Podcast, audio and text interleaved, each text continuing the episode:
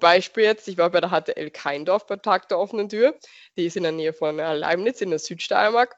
Und es hat mich super interessiert dort. Also ich war wirklich, bin da durchgegangen, habe gedacht, eigentlich so vom Interessensgebiet her wäre es das jetzt.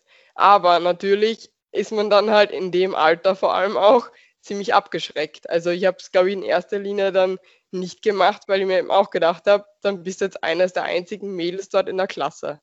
Das ist die Stimme von Elisabeth Güttel. Sie ist die nächste Frau in meinem Podcast, die nicht aus der IT bzw. Informatik kommt. Und das freut mich ganz besonders. Schließlich ist es mein Ziel, mit Frauen aus allen vier MINT-Bereichen zu sprechen und ihren Weg in die Technik zu präsentieren. Bei Maschinenbauerinnen ist es tatsächlich alles andere als einfach.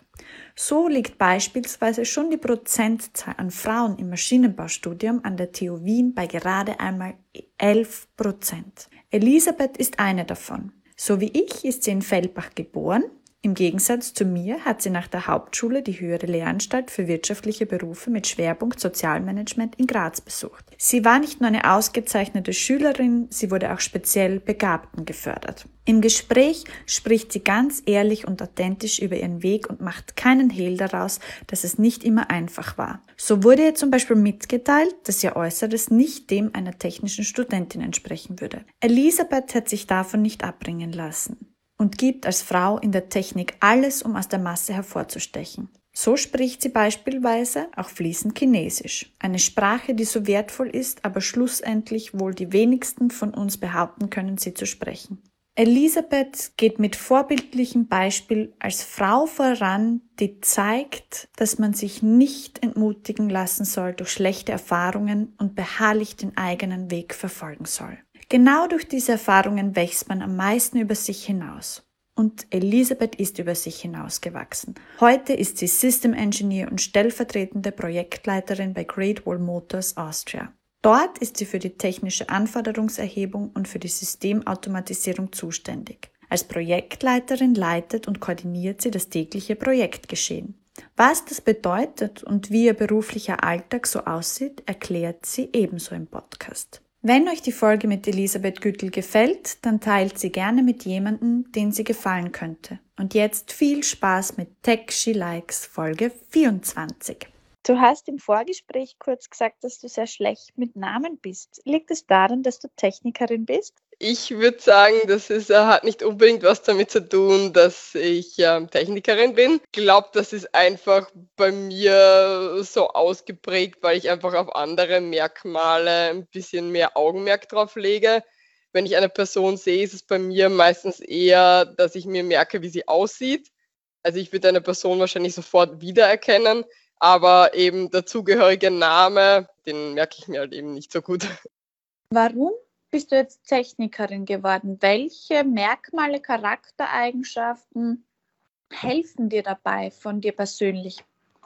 Muss ich sagen, ich habe jetzt keine genau so eine treffende Antwort drauf, wo ich sage, es gibt jetzt wirklich irgendwas, was jetzt so ganz, ganz stark mich so hingedrängt hat, jetzt Technikerin so vom Berufsfeld wirklich zu werden. Aber es gibt so ein paar Merkmale, würde ich sie so mal nennen, die schon darauf hingedeutet haben, dass es auf jeden Fall etwas ist, wofür ich geeignet bin. Ich habe mich immer sehr für Mathematik interessiert und auch rein die Logik dahinter halt sehr gut verstanden. Und dann ist es halt eine Eigenschaft von mir, dass ich halt ganz, ganz schnell mir gewisse Muster und Merkmale merke. Das heißt, das ist halt speziell jetzt für so mathematische Problemstellungen und für Sprachen auch ähm, super hilfreich. Das würde ich sagen, das hat mich so auf den, den Weg gebracht. Konntest du, bevor du in die Schule gekommen bist, schon rechnen? Ja, ich konnte ganz, ganz einfache Rechenaufgaben lösen. Ich habe jetzt nicht mehr ganz in Erinnerung, wie viel das war, aber es war wahrscheinlich so wie meine Lesefertigkeit recht basic, aber ganz, ganz einfache Aufgaben und sei es jetzt nur eins plus eins, das konnte ich damals schon lösen, ja. Wer hat dir das beigebracht und vor allem warum sogar noch vor der Schule? Meine Eltern haben mir das damals äh, beigebracht. Die haben eben mit mir damals schon ein bisschen gerechnet und gelesen, weil ich extrem wissbegierig war. Das hat schon im Kindergarten begonnen, dass ich eigentlich nicht mit anderen Kindern spielen wollte, sondern lieber für mich eben an irgendwas herumgetüftelt habe oder irgendwelches, äh, ich nenne es mal Zeichnungen und Skizzen angefertigt habe, die natürlich jetzt noch nicht so ganz advanced waren damals, aber ich habe schon damals damals immer diesen Drang gehabt, mich weiterzubilden und Neues dazu zu lernen. Was hat diese Skizzen anders gemacht, als es jetzt von, sage ich mal, gewöhnlichen Kindern der Fall ist? Ich habe manchmal so das Gefühl, so bei Kindern ist es oft so, dass sie eben aus der Fantasie heraus irgendwas ähm, zeichnen.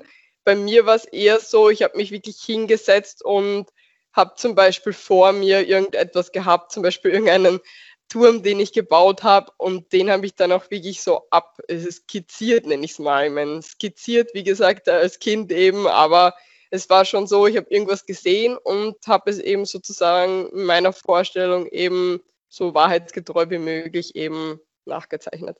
Warum haben deine Eltern das gefördert? Das ist eine sehr gute Frage. Ich würde sagen, das hat damit zu tun, dass sie ähm, auf jeden Fall unbedingt wollten, dass aus äh, mir und eben natürlich auch aus meiner Schwester, ähm, dass aus uns mal etwas wird. Natürlich kann man dann sagen, etwas werden. In der Begriffsdefinition ist sehr breit gefächert. Ähm, ich glaube, sie wollten einfach, dass wir von Frühkind auf schon die Möglichkeit haben, dass wir uns aussuchen können, was wir mal machen wollen und was uns Spaß macht.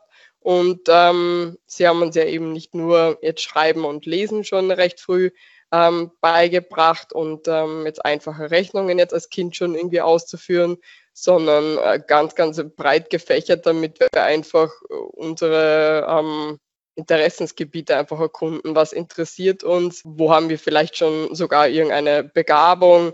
Ähm, wo könnten wir uns hinentwickeln? Und ich finde, es war schon sehr, sehr hilfreich. War es deinen Eltern wichtig, dass du und deine Schwester, dass ihr studiert? Nein, das war nie wichtig. Also ich erinnere mich noch ganz genauso mit 13, 14, wenn man weiß, klassisch am Land noch die Hauptschule. Man weiß, man ist jetzt ähm, bald fertig damit. Man ist eben in der letzten Klasse vielleicht schon dann und man muss sich jetzt eigentlich schon recht bald orientieren, was möchte man machen. Und bei mir war es eigentlich sogar zuerst so, dass ich mir eine Lehre überlegt habe, bin dann aber noch ein bisschen davon abgekommen, weil halt doch viele dann ähm, schon in eine weiterführende Schule eben gegangen sind. Und ich habe mir dann damals eben doch gedacht, okay, vielleicht doch in eine HTL gehen, vielleicht sogar in eine HLW. Ja, bei mir ist es dann letztendlich eine HLW äh, geworden, aber hätte ich gesagt an dem Zeitpunkt schon, okay, ich möchte doch lieber eine Lehre machen, dann wäre es genauso okay gewesen. Für mich persönlich war jetzt HLW überhaupt keine Option. Meine beiden Schwestern waren in einer HLW, weil für mich war das immer sehr mit Kochen und Haushalt verbunden. Ja. Wie ist es dir damit gegangen? Ja, ich war nämlich nicht in so einer HLW. Ähm, ich war in einer HLW für Sozialmanagement. Also ich habe jetzt eigentlich nie so wirklich so Richtung Gastronomie und Kochen jetzt die Unterrichtsfächer gehabt, sondern das war eben, die Spezialisierung war wirklich Sozialmanagement. Das heißt, ganz, ganz viele Praktika im Sozialbereich, Altersheimen, Kindergärten, Entwicklungsorganisationen. Also das war, war eher die Richtung. Das ist sehr spannend, dass du dann was Soziales gemacht hast, wo du sagst, dass du als Kind eigentlich ja doch nicht so gerne mit anderen Kindern gespielt hast oder wenn ich das jetzt richtig verstanden habe, vielleicht gar nicht so sozial warst. Ja, das ist richtig, aber da gibt es auch eine Hintergrundgeschichte. Na, ähm, ich habe damals ja wirklich, ich war auch Tag der offenen Tür bei einigen HTLs und ähm, muss sagen, mir hat zum Beispiel jetzt, ich war bei der HTL Keindorf bei Tag der offenen Tür, die ist in der Nähe von Leibniz in der Südsteiermark und es hat mich super interessiert dort. Also ich war wirklich, bin da durchgegangen, habe gedacht, eigentlich so vom Interessensgebiet her wäre es das jetzt. Aber natürlich ist man dann halt in dem Alter vor allem auch ziemlich abgeschreckt. Also ich habe es, glaube ich, in erster Linie dann nicht gemacht, weil ich mir eben auch gedacht habe, dann bist du jetzt eines der einzigen Mädels dort in der Klasse. Und das war, glaube ich, für mich so einer der Hauptgründe und dass es eben ein bisschen abgelegener war. Und danach war halt die andere Option, okay, meine Schwester geht halt schon in die HLW für Sozialmanagement in Graz und es ist in Graz, äh, meine Schwester geht schon dort, die Schule ist angesehen, weiß eh noch nicht ganz genau konkret, was ich machen möchte. Man kann sich ja nach der HLW noch immer orientieren. Und deswegen bin ich dann letztendlich auch in die HLW in Graz gegangen. Müssen wir diese Entscheidung für die weiterführende Schule zu früh treffen? Ich glaube, dass solche Entscheidungen irgendwie in irgendeiner Art und Weise immer zu früh sind. Ich glaube aber, dass es genauso schwierig ist, wenn man diese Entscheidung ein bis zwei Jahre später treffen muss. Ich glaube, es ist immer so, dass man nie ganz konkret weiß, was man wirklich machen möchte. Ähm, und äh, letztendlich glaube ich, ich brauche es einfach nur ein bisschen mehr so Ermutigung teilweise von irgendwelchen Seiten, dass man es einfach wirklich dann macht. Aber so die Entscheidung selber ist, glaube ich, einfach immer schwierig. Wie kam es zu deiner Studienwahl? Wie hast du dich für Maschinenbau entschieden? Ich habe einfach die Uni ausgewählt, in dem Fall war es die TU Wien. Ich wusste ja eigentlich schon recht früh, dass es was Technisches eben sein sollte und habe dann einfach die Stundenpläne eben durchgeschaut, die Curricula und bin dann beim Maschinenbau hängen geblieben. Und das hat damals ähm, in erster Linie den Grund gehabt, dass es sehr breit gefächert war. Man hat da äh, recht viele Fächer auch selber zusammensuchen können, je nach Spezialisierung und was einen interessiert. Und dann natürlich ganz klassisch ein bisschen war auch so Bauchgefühl dabei, dass es halt das Richtige sein könnte. Und ja, ich habe es dann auch abgeschlossen und ähm, bin nach wie vor sehr zufrieden damit, ja. Würdest du sagen, es war das Richtige? Das Richtige hm, ist auch immer ganz, ganz schwierig zu sagen. Ich habe jetzt im Nachhinein gedacht, dass mich zum Beispiel Elektrotechnik auch extrem interessiert hätte. Aber es ist halt wie bei so vielen Dingen leider, man kann halt nicht alles gleichzeitig machen. Und ja, ich glaube dennoch, dass es das, das Richtige war, ja. Wie ist es dir dann im Studium gegangen? Wie war die Zusammensetzung der Geschlechter auch? Der Einstieg in das Studium an der TU war auf jeden Fall anders als erwartet. Ähm, ich bin ja von einer hundertprozentigen ähm, Frauenschule gekommen. Also wir hatten jetzt vielleicht ein, zwei Männer dort, aber der Rest war eben Frauen, aber von einer hundertprozentigen Frauenklasse eben. Ähm, und war dann auch eben als Au pair in Madrid, wo natürlich auch alle anderen Au pairs weiblich waren.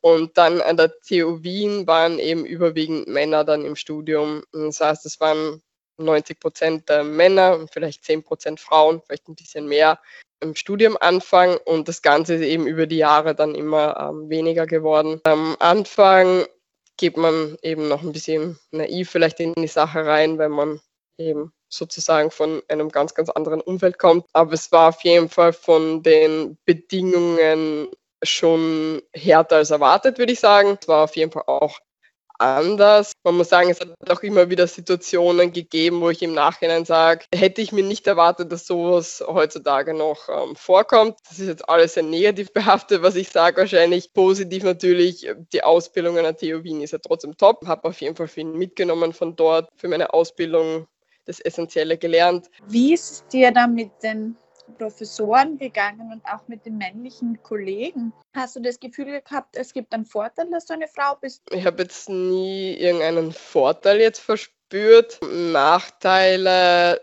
zeitweise schon. Im Allgemeinen muss ich sagen, war es wahrscheinlich eher neutral. Das tolle Studienerlebnis konnte ich jetzt so, äh, glaube ich, nicht mitnehmen. Ich meine, man muss es halt einfach wirklich, glaube ich, äh, so vorstellen man kommt halt teilweise als einzige Frau in einen Hörsaal rein und äh, es redet halt teilweise auch niemand mit einem, weil man ist halt so ein bisschen so die Fremdmaterie. Hatte einmal so eine Konstruktionsübung, da bin ich glaube ich die fast die ganze erste Woche sozusagen alleine dort gesessen, weil ich eben die einzige Frau war und es hat einfach niemand mit mir geredet. Und das ist halt so ein bisschen, glaube ich, weil es halt so extrem mit Charme behaftet ist dann, weil viele kommen halt anscheinend doch von einer HTL jetzt an die TU haben vielleicht auch ganz, ganz wenig Frauenkontakt noch gehabt. Dann sitzt so die einzige Frau da drinnen. Ähm, es redet halt dann auch niemand mit der. Man selber wird dann halt da irgendwie auch nicht hingehen, weil vielleicht ähm, könnte diese auch irgendwie falsch verstehen oder die anderen ähm, Typen drinnen könnten das falsch verstehen, wenn du dann hingehst. Und keine Ahnung, es ist halt alles, ähm, ja, wie gesagt, solche Erlebnisse wie bei der einen Konstruktionsübung, die hat es ein paar Mal gegeben, ja. Du bist ja auch eine sehr hübsche Frau, wenn ich das so sagen darf. Hast du das gemerkt, auch dass da dein Aussehen den ein oder anderen Vorteil oder Nachteil auch hatte? Ich habe das vorher irgendwie nie so bewusst wahrgenommen, dass Aussehen so eine große Rolle spielen kann. Und wenn, dann wird es einem ja immer so vermittelt, dass das äh, eine gute Sache ist, wenn man äh, gut aussieht. Für mich war es aber davor irgendwie nie wirklich richtig relevant, äh, weil ich damit irgendwie nie so richtig in Berührung jetzt gekommen bin. Ich meine, man sieht halt so aus, wie man aussieht. Und dann ähm, erstmalig an der TU war das so, als ob ich so ein bisschen so ein Alien halt bin. Man, man sitzt halt dann drinnen in diesen Vorlesungen und weder wird man ignoriert oder es will nur jemand mit einem halt ähm, reden, weil er halt denkt, da geht jetzt halt vielleicht was. Ähm, und das ist halt irgendwie, man kommt dann relativ schnell drauf, dass halt ganz, ganz selten halt wirklich ein Interesse ist, einfach nur normal ein Gespräch zu führen. Und irgendwann zieht man sich dann auch selber, finde ich, so ein bisschen zurück, weil man eben schon weiß, meistens wird man sowieso ignoriert. Und ähm, ja, die zweite Variante ist jetzt auch nicht so super. Und äh, ja, so, so war irgendwie der, der Studienalltag. Und dann gibt es halt meistens ähm, so in den Jahrgängen halt immer so eine ähm, Frauengruppe eben von den paar Frauen, die halt Maschinenbau studieren. Und äh, mit denen tut man sich dann zusammen und mit denen ist es dann eigentlich auch sozusagen vom Studienalltag her dann ganz cool. Bei uns, wir waren auch so eine Gruppe eben von fünf, sechs Frauen und wir sind heute auch noch in Kontakt. Also von dem her und ja, man nimmt da nicht nur gute Erlebnisse eben mit, aber das war eines von den guten, dass wir uns getroffen haben. Meine Beobachtung ist ja, dass gut aussehende Frauen sehr schwer tun, mit Männern Freundschaften zu schließen. Würdest du sagen, das war bei dir der Fall? War es schwierig, mit Männern eben so diesen Kumpelkontakt oder nur diesen Kollegenkontakt auch zu haben? Jein, ich würde sagen, es gibt halt immer die, ähm, für die das halt selbstverständlich ist, dass sie halt mit Frauen befreundet sind, egal wie sie halt aussehen. Ich habe auch nach wie vor ähm, Studienkollegen, ähm, richtig gute Studienkollegen, mit denen ich nach wie vor in Kontakt bin, die ich schon ganz am Anfang von der Uni-Zeit kennengelernt habe und für, diese, für die das halt auch selbstverständlich ist, dass das halt äh, überhaupt nicht komisch ist, wenn man halt mit einer Frau einfach nur befreundet ist, mit denen man ganz normal auch Gespräche führen kann. Aber dann eben für den Großteil, ja, ich habe mir auch immer gefragt, ob das wirklich so ein Problem ist und anscheinend, ja, es ist ein Problem, ja. Was mir einmal passiert ist, war, dass ich zu einer Prüfung gegangen bin und es waren drei andere Burschen drinnen und ich war drinnen und habe dann nach der Prüfung eine E-Mail von einem von denen bekommen, dass er mit mir in der Prüfung war und ja, ihm hat das und das gefallen. Hast du solche Dinge auch erlebt? Ich glaube, bei mir war es zum Großteil wirklich einfach eher die Ignorierschiene. Also ich bin einfach wirklich bewusst ignoriert worden. Auch sehr spannend. Ja, geil. Also es ist wirklich vor allem die eine Geschichte mit ähm, ja, dieser Konstruktionsübung. Das war halt wirklich, ich meine, also das, das glaubt ja eigentlich niemand. Ich meine, da sitzen 30 Leute drinnen und ähm, du bist die einzige Frau und ich, eigentlich natürlich, was selbstverständlich ist, man redet ja zumindest ähm, miteinander, auch in den Pausen und so weiter. Und wenn man einfach so bewusst ignoriert wird, das ist schon, ähm, ja, es ist schon so ein einmaliges Erlebnis, das man nicht so oft haben möchte. Das glaube ich dir. Wie geht es dir jetzt in der Wirtschaft draußen? Wie ist es in deinem Job als System Engineer? Der Punkt, der ist gar nicht vorhanden. Ich habe mir immer gedacht, vielleicht ist es, weil es dann draußen jetzt in der Wirtschaft doch gemischter ist von den Teams her nicht geschlechtergemischter, weil wir sind nach wie vor so circa bei den 10 Prozent jetzt im Unternehmen von den Frauen her. Aber die Studienrichtungen sind ganz, ganz unterschiedlich. Und das macht ja, wie gesagt, einen enormen Unterschied. Ähm, ich habe auch von der TU oft gehört, wenn ich so von, von Maschinenbaustudium erzählt habe, dass andere so ganz entsetzt waren, wie es bei uns abläuft. Und ähm, so ist es bei euch. Na, bei uns ist es ganz, ganz anders. Und ich glaube, das ist auch der Grund, wieso es dann danach im Job auch ähm, so ist, wie es, glaube ich, so normalerweise sein sollte. Also gibt, äh, man merkt jetzt überhaupt keinen Unterschied. Kollegen sind alle super nett ähm, und man kann einfach ganz normal zusammenarbeiten. Also es, man merkt da überhaupt nichts. Was sind jetzt die wichtigsten Faktoren für den Erfolg als Frau in einer männerdominierten Rolle? Der wichtigste Faktor überhaupt ist, dass man weiß, ähm, welche Leistung man erbringt und welche Leistung man eben auch erbringen kann und dass man da nicht so unsicher ist. Ähm, ich höre es eben auch immer wieder in meinem Umkreis, ähm, dass viele halt denken, ähm, dass sie vielleicht für irgendeine Aufgabe oder für irgendeinen Job ähm, vielleicht doch nicht zu, so qualifiziert sind oder irgendwas nicht gut genug machen. Und ich denke, das Wichtigste ist, dass man halt weiß, man macht's gut, man kann's und warum sollte man es auch nicht können? Ich meine, man hat eine technische Ausbildung durchlaufen, äh, man ist in einer Branche ähm, unterwegs, die nicht immer einfach ist. Und wenn man das schon mal geschafft hat, dann, ja, was soll man danach nicht schaffen? Du sagst jetzt auch in einer Branche, die nicht immer einfach ist. Was ist daran nicht einfach? Ja, es ist ganz, ganz schwer zu definieren, was daran nicht einfach ist. Ich glaube, es ist einfach die fehlende Durchmischung teilweise von Männern und Frauen. Ich habe eine E-Mail bekommen von einem Mann, der auch Maschinenbau studiert hat an der TU Wien, allerdings einige Zeit vor dir, nämlich von 1975 bis 1981. Und er hat 28 Jahre in der Industrie gearbeitet und war mhm. unter anderem globaler CTO der Föst Alpin. Er hat mir geschrieben, dass die Stahlindustrie zum Beispiel extrem männlich geprägt ist gesagt hat, dass es 500 Akademiker gegeben hat. Äh, davon waren 60 Prozent Diplom-Ingenieure und davon waren im Jahr 2010 circa drei Frauen, ähm, was ungefähr ein Prozent ist. Und er hat geschrieben, heute sind es vielleicht zwei Prozent. Er ist mittlerweile pensioniert und setzt sich sehr für dieses Thema ein, weil er auch der Meinung ist, dass man in Österreich ähm, vergisst, wie stark äh, die, der Industriebereich ist und dass Österreich ja. quasi nicht nur Tourismus und DJ Ötzi und Co. ist. Wie siehst du das? Ich sehe es genauso, würde ich sagen. Also zumindest meine Beobachtung jetzt, wenn man so in die klassischen Industriebereiche jetzt reinschaut, wenn man so Richtung Elektrotechnik und zum Beispiel jetzt auch Maschinenbau eben geht, ähm, dann sieht man genau sowas. Also wenn in einem Unternehmen jetzt eben so 5, 10 Prozent Frauen ähm, sind, inklusive jetzt HR und ähm, also allen, allen ähm, Mitarbeitern, dann ist es wahrscheinlich schon mit 10% recht viel. Es gibt natürlich Unternehmen, die halt bewusst jetzt, ähm, jetzt das Augenmerk darauf legen, dass sie halt Frauen rekrutieren, dann ist es natürlich ein bisschen mehr wieder. Aber ich glaube, bei 10% das spiegelt schon ähm, grundsätzlich das wieder, was, was so ähm, zu sehen ist normalerweise. Und ja, vielleicht ist es das auch, was es dann letztendlich so schwer macht irgendwie.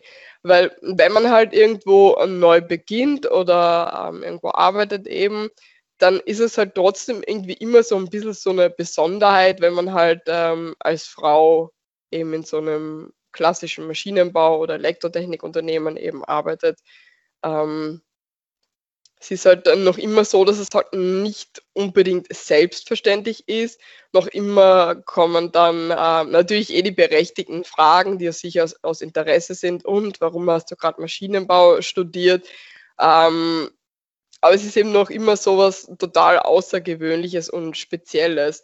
Und man hat noch immer teilweise das Gefühl, okay, man macht irgendwas, man erbringt jetzt vielleicht die gleiche Leistung wie jemand anderes, aber man hat auf jeden Fall irgendwie so, speziell am Anfang, wenn man irgendwo zu arbeiten beginnt, so, man braucht mehr Zeit, bis man vielleicht den gleichen Respekt und die gleiche Anerkennung äh, bekommt, weil es halt noch immer so dermaßen außergewöhnlich ist, dass man halt als Frau was Technisches machen kann.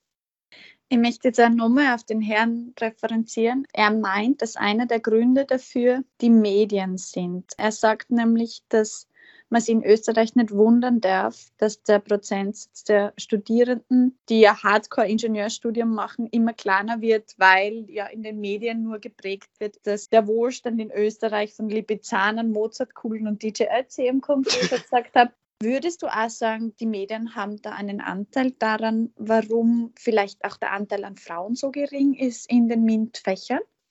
Ich würde sagen, hm, Eher nein. Ich finde eher, dass man im Gegenteil das Gefühl hat, dass gerade sehr, sehr viel in die Richtung geht, dass mehr Frauen eben in die MINT-Fächer reinkommen sollen ähm, und auch wirklich so ein Studium beginnen sollen. Ich habe schon das Gefühl, dass es eher gefördert wird äh, von den äh, Medien. Ich möchte nochmal zu deiner Rolle zurückkommen als System Engineer. Was macht man da denn genau? System Engineer in der Automotive-Branche ist eben so definiert, man macht das System Requirements Management. Ähm, das heißt, man hat eben technische Requirements, man bekommt vom Kunden ein Lastenheft.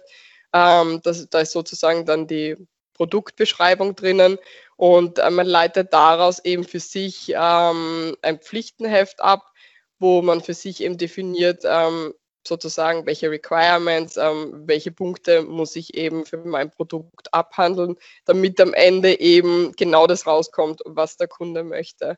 Und ähm, in meinem Fall ist es so, Ähm, der Kunde ist bei uns eben ähm, das Fahrzeug in China. Das heißt eigentlich, äh, wir können ja eben zu Great Wall äh, Motor dazu, die den Sitz im Bauding haben. Und ähm, dort ist der Kunde auch äh, Great Wall in dem Sinne dann für uns auch. Und ähm, meine Kundenabsprachen sind eben vorwiegend dann auf äh, Chinesisch mit ähm, eben unseren Teamkollegen in China direkt. Und danach eben geht man halt in den Prozess, dass man mit den verschiedenen Abteilungen eben durchbespricht, okay, man hat jetzt heute dieses neue Requirement bekommen, ähm, das müssten wir umsetzen, wie können wir das machen. Das heißt, es ist auch sehr in einem interdisziplinären Team, wo dann wirklich alle an einem Tisch sitzen und man auch so ein bisschen die Rolle ähm, von einem, ja, ich nenne es mal Kommunikator, Leiter, Mediator hat. Genau.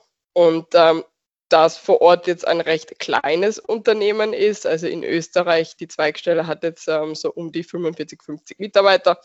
Und ähm, das heißt, man ist dann halt auch noch für viele andere Tätigkeiten sozusagen verantwortlich. Also ich mache auch teilweise bei der Testautomatisierung mit und bin am Prüfstand äh, tätig und ähm, bin auch stellvertretende Projektleiterin. Du hast jetzt Chinesisch erwähnt, sprichst du selbst auch Mandarin? Ja, ich spreche ähm, flie äh, fließend Mandarin, ja. Wie kam es dazu oder wie hast du dir das angeeignet? Hast du da Kurse besucht oder hast du das auf selbstständige Art und Weise gelernt? Ja, ich war 2014 das erste Mal außerhalb von Europa auf einer Reise und das war in China damals und mir hat es äh, super gut gefallen, vor allem die Kultur und der Klang der Sprache und bin dann zurück in Wien ähm, gewesen und habe mir gedacht, ich würde eh noch gerne eine neue Sprache zu lernen beginnen und habe dann eben Chinesisch begonnen. Und ja, nach einem halben Jahr habe ich gemerkt, okay, es war am Anfang vielleicht nur so ein bisschen aus Spaß, um zu schauen, ob das ähm, überhaupt für mich was wäre.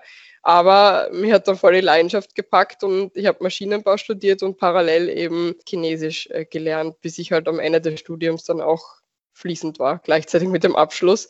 Und am Anfang war es Selbststudium und äh, danach, nach zwei Jahren Selbststudium, bin ich dann für mehrere Auslandsaufenthalte nacheinander eben immer nach China. Und zuletzt, ähm, kurz vor meinem Abschluss, war ich noch drei Monate in China für einen Sprachkurs. Kann man Mandarin leichter lernen, wenn man Mathematik gern mag? Ja, also ich finde schon, für mich ist das nämlich genau sowas, was ich ganz am Anfang auch ähm, mal gesagt habe. Für mich ist halt Mathematik und Sprachenlernen ein bisschen so dasselbe, weil es hat alles so seine Struktur und seine Logik eben. Und bei Sprachen ist es bei mir so, ich lerne Sprachen irrsinnig leicht und ähm, für mich ergibt sich halt so ein Schema einfach, so eine Logik. Und wenn ich die mal durchschaut habe, dann geht alles ähm, super schnell. Und genau das hat ähm, auch jetzt Chinesisch lernen so einfach gemacht. Wenn ich meine Schulzeit zurückdenke, dann war es immer so, dass die Lehrerin gesagt haben, entweder du bist in Sprachen gut oder du bist in Mathematik gut. Beides geht nicht. Anscheinend bist du der Beweis dafür, dass beides geht. Ja, also ich finde, es geht beides sogar sehr gut. Warum ist es das so, dass man dann mit diesem Vorurteil daherkommt, entweder Sprachen oder entweder Mathematik. Woher kommt das? Ich glaube, das ist auch so was ganz, ganz altmodisches, was sich halt irgendwann gefestigt hat, was irgendjemand wahrscheinlich in den 50er und 60er Jahren so gepredigt hat. Und es wird halt mit Mundpropaganda immer mitgenommen und hat sich halt bis jetzt gehalten. Ich glaube, jetzt wird eh schon alles ein bisschen offener und man hat nicht so mehr dieses ganze Klischee-Denken und hoffentlich verschwindet auch dieses Klischee dann irgendwann. Warst du eigentlich so allgemein eine gute Schülerin, nehme ich mal an, oder eine sehr gute Schülerin, oder? Ja, genau, ja. Wie stehst du jetzt zu diesem Thema Netzwerk? Du hast das ja Netzwerken, du hast das ja selbst schon erwähnt, es passiert gerade sehr viel, es gibt da sehr starke Bewegung in Richtung Frauen in den MINT-Bereich. Es entstehen sehr viele Frauennetzwerke, es gibt schon irrsinnig viele. Wie stehst du da selbst dazu? Bist du da selbst auch in so Netzwerken aktiv? Was sagst du dazu? Ich bin jetzt selber derzeit in keinem Netzwerk ähm, aktiv. Ich schaue zum Beispiel schon, dass ich zumindest ein paar Mal im Monat auf Veranstaltungen gehe und äh, dort auch wirklich aktiv äh, mit Leuten spreche. Das sind halt schaut wirklich, dass es wirklich vorrangig jetzt technische Veranstaltungen sind, im besten Fall jetzt irgendwas im Automotive-Bereich und dass ich dort dann wirklich aktiv eben in Gespräche dann ähm, verwickelt werde. Damit lernt man auch schon recht viele Leute kennen, vor allem wenn so wie bei mir der Automotive-Bereich jetzt im Raum Wien doch nicht super groß ist dann ähm, kann man sich da schon äh, recht viele ähm, Leute jetzt in seinem Netzwerk dann sozusagen aufbauen. Du bist ja auch einmal Femtech-Expertin des Monats geworden und da hast du ein Buch von der Sheryl Sandberg empfohlen. Ist die Sheryl Sandberg für dich ein Vorbild? Ja, für mich ist sie ein Vorbild. Sie ist auch eines äh, der wenigen, wo ich mal sage, die kennt man halt auch. Also recht viele ähm, Leute, die ich kenne, die haben das Buch auch äh, gelesen. Natürlich in der Form wird es natürlich ganz, ganz viele äh, Vorbilder wahrscheinlich auch äh, geben, die vielleicht so wie sie doch in einer höheren Position sind. Aber bei ihr ist es halt so, sie hat halt wirklich auch diese Medienaufmerksamkeit bekommen. Ja, ich finde die ganze Geschichte von ihr super spannend. Und ich finde viel mehr Frauen, die jetzt in ähm, höheren Positionen sind und die auf jeden Fall auch was zu erzählen haben. Grundsätzlich äh, bin voll der große Fan, weil ich halt eben finde, dass es so super ist, äh, wenn jemand auch ein Buch drüber schreibt und mehrere Leute lesen diese Geschichte, wissen, dass es ähm, Hindernisse gibt, dass man die aber eben umgehen kann und dass man es eben schafft, einfach äh, recht bekannt zu werden und eine tolle Geschichte zu erzählen zu haben und auch wirklich tolle Arbeit leistet. Möchtest du bekannt werden und oder vielleicht auch ein Buch schreiben? Zu dem Thema ein Buch schreiben, ja, würde ich sehr gerne. Und bekannt werden, ja, also schaden wird jetzt nichts. Also ähm, wer, wer würde dazu Nein sagen? Aber ja, schauen wir mal, wo die Wege hinführen. Ist es für dich selbstverständlich, eine tonangebende Position anzustreben? Mm, ich denke, es ist eher so etwas ähm, Unbewusstes. Also es gibt natürlich Leute, die sagen jetzt schon ähm, mit, keine Ahnung, Anfang 20, sie möchten jetzt gern irgendwann eine Managementposition haben. Bei mir ist es eher so, ich finde, wenn man das unbewusst so ein bisschen anstrebt, dann ähm, kommt man halt auch irgendwann dorthin. Natürlich muss man seine Gelegenheiten ergreifen und sollte dann nicht zu bescheiden und zurückhaltend sein. Aber ich denke, man kommt eher damit hin, wenn man für sich vielleicht so innen drinnen weiß, man möchte es vielleicht irgendwann machen, als dass man jetzt aktiv ähm, rausposaunt, man möchte das unbedingt machen und einen Zeitplan schreibt und in fünf Jahren ist man dort und dort schon Manager. Ich glaube, das funktioniert ähm, eher nicht so gut. Wir haben eines gemeinsam und zwar sind wir beide in Feldbach geboren. Wirklich? Würdest du sagen? Ja, wirklich. Sagen, Lustig. Dass, mhm. Würdest du sagen, dass die Emanzipation in der Stadt fortgeschrittener ist als am Land? Ich mm, würde sagen, ja, aber das kann auch sein, dass man sich in der Stadt ähm, in seinem Bekanntenkreis, den man halt doch die meiste Zeit um sich herum hat, ähm, dass man da schon eher gleichgesinnte ähm, Leute hat. Ähm, das heißt, man hat vielleicht für sich schon mal verstärkt das Gefühl, okay, die Emanzipation ist jetzt äh, eben höher. Aber ich glaube halt auch, dass voll viele, die eben für Studium in eine Stadt gehen und ein Studium ist halt schon mal in die Richtung bildender, die bleiben dann halt auch in einer Stadt wohnen. Und am Land ist es auf jeden Fall so, dass es ähm, zum Teil schon noch sehr rückständig ist. Wenn du jetzt einen Titel über dein Leben schreiben würdest, welchen Titel würde denn das haben? Es müsste ja auch irgendwas Klingendes sein, damit sich dann verkauft. Ähm, ähm, es wird wahrscheinlich irgend sowas sein äh, wie äh, die Suchende, die schon vieles gefunden hat. Du hast jetzt auch nur das Stichwort Verkaufen erwähnt. Ist es für Frauen umso wichtiger, sich auch zu verkaufen und Selbstmarketing zu betreiben? Selbstmarketing und Verkaufen ist, egal ob jetzt für Mann oder Frau, gleich wichtig. Ich glaube einfach mit äh, zu viel Bescheidenheit ähm, kommt man in unserer Gesellschaft halt echt, echt schwer voran. Da gibt es halt wirklich genügend Beispiele immer wieder, wo man es vielleicht selber sieht, okay, die Person leistet halt super viel Arbeit, ist aber zum Beispiel ganz, ganz schüchtern und zurückhaltend und präsentiert äh, nie die eigenen Ergebnisse, dann die Person, die bekommt dann natürlich auch keine Aufmerksamkeit. Im besten Fall schnappt dann irgendjemand anderes sozusagen dann die Lorbeeren auch noch weg und präsentiert die Ergebnisse selber. Das ist halt ähm, ganz schwierig deswegen. Also ich finde so gute Portion Selbstvermarktung kann nie schaden. Ich habe meinen Satz gelesen, ich glaube, es war von einer deutschen Frau, die im Bereich Frauen ins Weltall zu fliegen und sie hat gesagt, wenn man darauf wartet, ähm, dass jemand auf einen aufmerksam wird, dann kann man sehr lange warten. Würdest du ihr zustimmen? Ja, ich denke nämlich auch, dass man da ganz, ganz lange warten kann, weil dass jetzt wirklich aktiv äh, jemand auf einen zukommt und sozusagen Händchen hält und ähm, eben sagt, oh, das hast du so toll gemacht, ähm, du kriegst jetzt irgendwas dafür. Das passiert halt leider in den meisten Fällen sehr, sehr selten.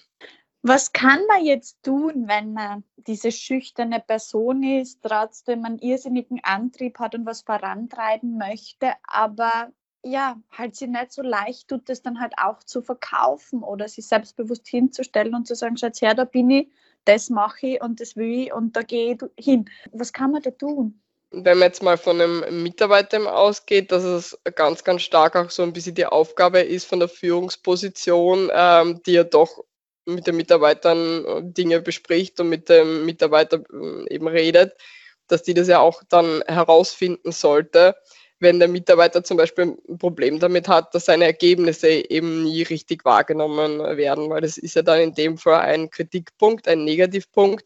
Und da muss man sich halt überlegen, okay, gut, der ist extrem unzufrieden, weil der, der hat tolle Ergebnisse, aber es interessiert nie jemanden.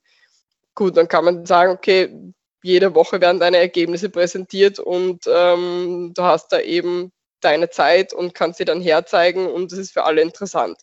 Und wenn die Person dann aber eben für sich eh anscheinend zufrieden ist damit, ist halt super schüchtern, die möchte auch gar nicht irgendwas präsentieren, ähm, die möchte es vielleicht einfach nur wegschicken in irgendeinem PDF und möchte nie wieder drüber reden, ähm, dann ist es auch okay. Aber ich finde, es geht halt letztendlich eher so um die Zufriedenheit, ob jemand eben zufrieden ist mit dem Status quo oder ob er daran halt irgendwas ändern möchte. Bist du schüchtern? Mm, würde sagen, eher nicht. Nie gewesen doch, also es gibt auch sicher jetzt noch Situationen, wo ich so ein bisschen vielleicht nicht schüchtern, außer zurückhaltender bin. Und ähm, vor allem, wenn man eben, eben jünger ist, da war ich sicher auch eine Zeit lang ganz, ganz schüchtern auch. Habe ich sogar noch in Erinnerung, dass er so war. Du bist ja ein bisschen jünger als ich. Du bist ja schon stärker mit Social Media aufgewachsen als ich. Hat es mit dir was gemacht? Ich glaube, dass ich gerade noch so damit aufgewachsen bin, dass es mich nicht mehr so ganz so stark betroffen hat. Ähm, weil es jetzt so Instagram und so weiter erst auch viel, viel später gegeben hat dann. Ähm, Facebook gab es zu meiner Zeit dann schon. Ähm, aber das war damals jetzt auch noch nicht so ähm, der Renner, würde ich mal sagen. Ähm, und deswegen, ich glaube, für mich hat es jetzt keinen großartigen Einfluss jetzt, also auf mich hat es keinen Einfluss gehabt. Gibt es Ratschläge, die dir geholfen haben und die du weitergeben wollen würdest? Dass man eben nicht zu so sehr an sich zweifelt, dass man lieber weniger zweifelt, aber mehr machen soll.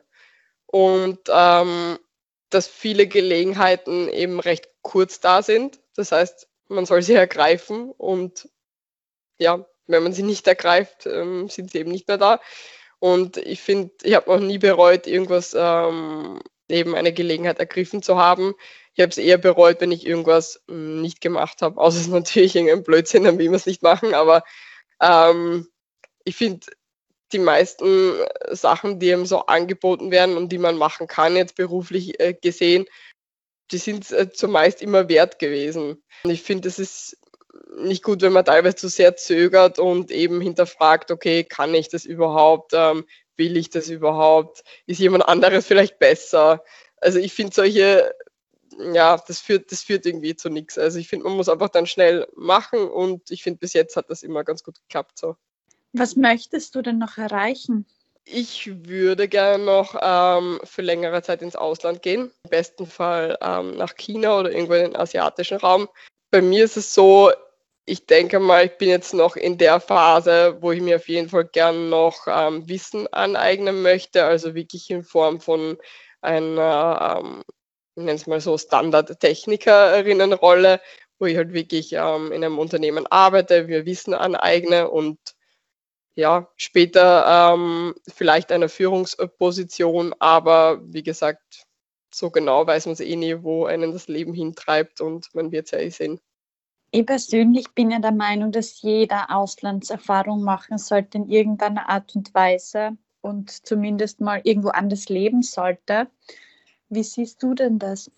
Ich bin auf jeden Fall der Meinung. Und äh, bei mir war jede einzelne Auslandserfahrung, vor allem die, die ich alleine gemacht habe, ähm, da war das, ähm, jeder einzelne war das, war das wert. Ähm, und ich finde, man, äh, man stößt auf so viele Hindernisse wiederum, die man eben überwinden muss. Und man hat echt oft Situationen, die nicht sehr einfach sind.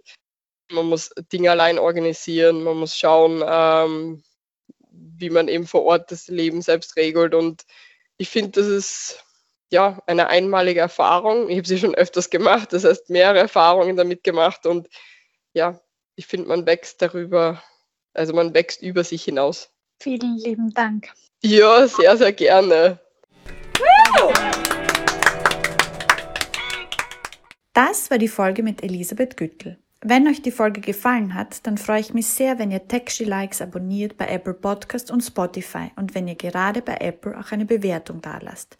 Für Feedback könnt ihr mich auch erreichen unter Techshy Likes bei Instagram, bei Facebook, bei LinkedIn oder über meine Website www.techshylikes.co.